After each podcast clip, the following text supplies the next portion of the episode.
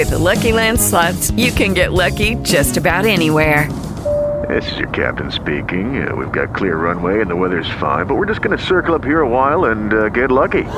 No, no, nothing like that. It's just these cash prizes add up quick. So I suggest you sit back, keep your tray table upright, and start getting lucky. Play for free at LuckyLandSlots.com. Are you feeling lucky? No purchase necessary. Void where prohibited by law. 18 plus terms and conditions apply. See website for details. En la actualidad, para liberar la censura de contenidos hay múltiples recursos como los torrents, la criptografía, la deep web, pero en la época de la Unión Soviética, uno de los principales aliados para romper la censura fue la basura médica.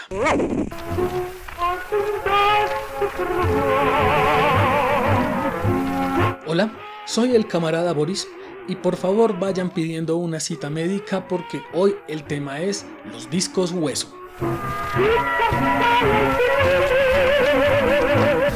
Los discos hueso o discos costilla, también llamados música en costillas, la música nariobria o como se pronuncie porque no se habla ruso, fue un movimiento que ocurrió en la Unión Soviética en los años 60. Resulta que en esa época, en medio de la Guerra Fría, el Kremlin tenía un control enorme sobre todo tipo de cultura que se podía consumir en el país. La gran mayoría de música extranjera estaba censurada. Era imposible escuchar jazz, rock and roll u otra música que viniera de lugares no soviéticos y como en las emisoras solo sonaba música folclórica y los contenidos previamente aprobados por el gobierno, se generó un tráfico de contrabando cultural en el que los marineros soviéticos ganaron bastante dinero. Ellos en sus viajes compraban discos que llevaban de forma ilegal a la Unión Soviética. Un señor llamado Ruslan Bogaslovsky en 1946 conoció una máquina Telefunken. Era una especie de grabadora de audio que usaban los reporteros en la Segunda Guerra Mundial para cubrir lo que pasaba en el campo de batalla. Inspirado en esta máquina, construyó su propia grabadora usando herramientas fáciles de conseguir, gramófonos viejos, para hacer copias de audio en superficies plásticas que fueran lo suficientemente blandas para recibir la grabación. Así fue que este personaje se inventó los discos hueso. Para estas grabaciones se usaban entonces radiografías viejas que se encontraban en los basureros o en algunos centros médicos. Como la máquina de grabación era fácil de fabricar y el recurso para hacer los discos también era bastante sencillo de conseguir, se generó entonces este mercado subterráneo de crear copias musicales en las radiografías. Los discos eran hechos, pues como les decía, en este plástico muy blando de las radiografías, se cortaban a mano con tijeras en discos de 7 pulgadas y el orificio central del disco se hacía con un cigarrillo. Esta forma de traficar música fue bastante popular y permitió que principalmente los jóvenes de la Unión Soviética pudieran escuchar música prohibida como Elvis, como los Beatles o incluso músicos de la misma Unión Soviética que no estaban de acuerdo con el régimen. Los discos sonaban realmente horrible. La calidad de sonido es terrible, solo hay una que otra grabación de radiografías que suenan medianamente bien y están casi todas en manos de coleccionistas y además tenían otras limitaciones. Cada disco hueso permitía escuchar unos 3 minutos de música Es decir, una canción. A veces las canciones. It is Ryan here, and I have a question for you. What do you do when you win? Like, are you a fist pumper? a woohooer, a hand clapper, a high fiver. I kind of like the high five, but if you want to hone in on those winning moves, check out Chumba Casino. At ChumbaCasino.com, choose from hundreds of social casino style games for your chance to redeem serious cash prizes. There are new game releases weekly, plus free daily bonuses. So don't wait. Start having the most fun ever at ChumbaCasino.com. No purchase necessary. BGW. Void were prohibited by law. See terms and conditions. 18 plus. Incluso quedaban cortadas.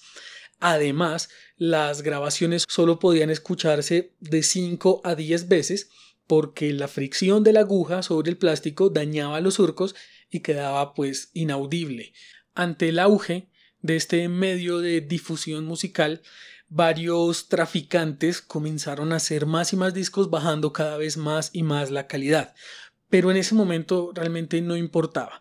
La gente quería escuchar la música y esa fue la primera aproximación a la música occidental de muchas personas de la Unión Soviética. Aunque la calidad era baja, los discos eran muy baratos y además contaban una historia.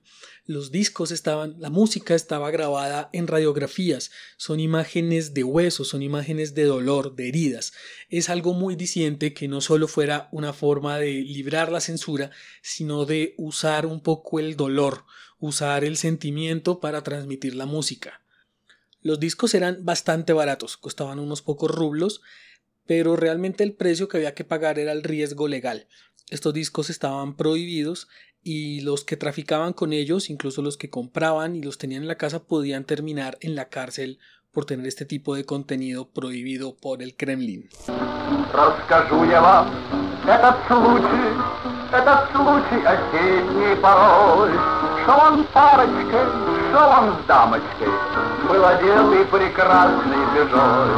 Los discos hueso dejaron de circular en los años 60 gracias a la masificación de las grabadoras de cassettes.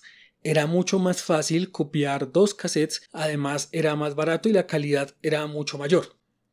Pero ¿cuál era esa música prohibida? Además de algunos artistas soviéticos en contra del régimen, estaban prohibidos artistas occidentales como los Beatles, Elvis Presley, los Rolling Stones, los Beach Boys, incluso estaba censurada Ella Fitzgerald, Chubby Checker. Es que la Unión Soviética censuró no solo artistas sino géneros por completo. Estaba completamente prohibido escuchar jazz, el rock and roll también estaba prohibido, pero muy curioso es que el foxtrot, el mambo y el tango también fueron prohibidos. En general, ningún ritmo latinoamericano quedó libre de la censura. Las autoridades creían que estos ritmos latinos, por su sensualidad, podían afectar la moralidad de la gente joven. Es decir, ustedes se pueden llegar a imaginar qué hubiera pasado si en estos tiempos de la Unión Soviética hubiera existido Bad Bunny. ¿Qué hubiera pasado si el Kremlin hubiera escuchado versos tan bellos como tetas bien grande como Lourdes Chacón, las nalga bien grande como Iris Chacón, la chocha no sé por qué no la he visto, pero vamos para la cama a clavarte en panty. ¿Qué hubiera pasado? La Unión Soviética se hubiera perdido de este gran poeta. Y pues esta es la historia de los discos hueso. Yo soy Boris me encuentran en Twitter e Instagram como Seforero. También me pueden escuchar en Estúpido Nerd. Muchas gracias por escuchar este podcast y nos vemos en un próximo capítulo de hoy. El tema es...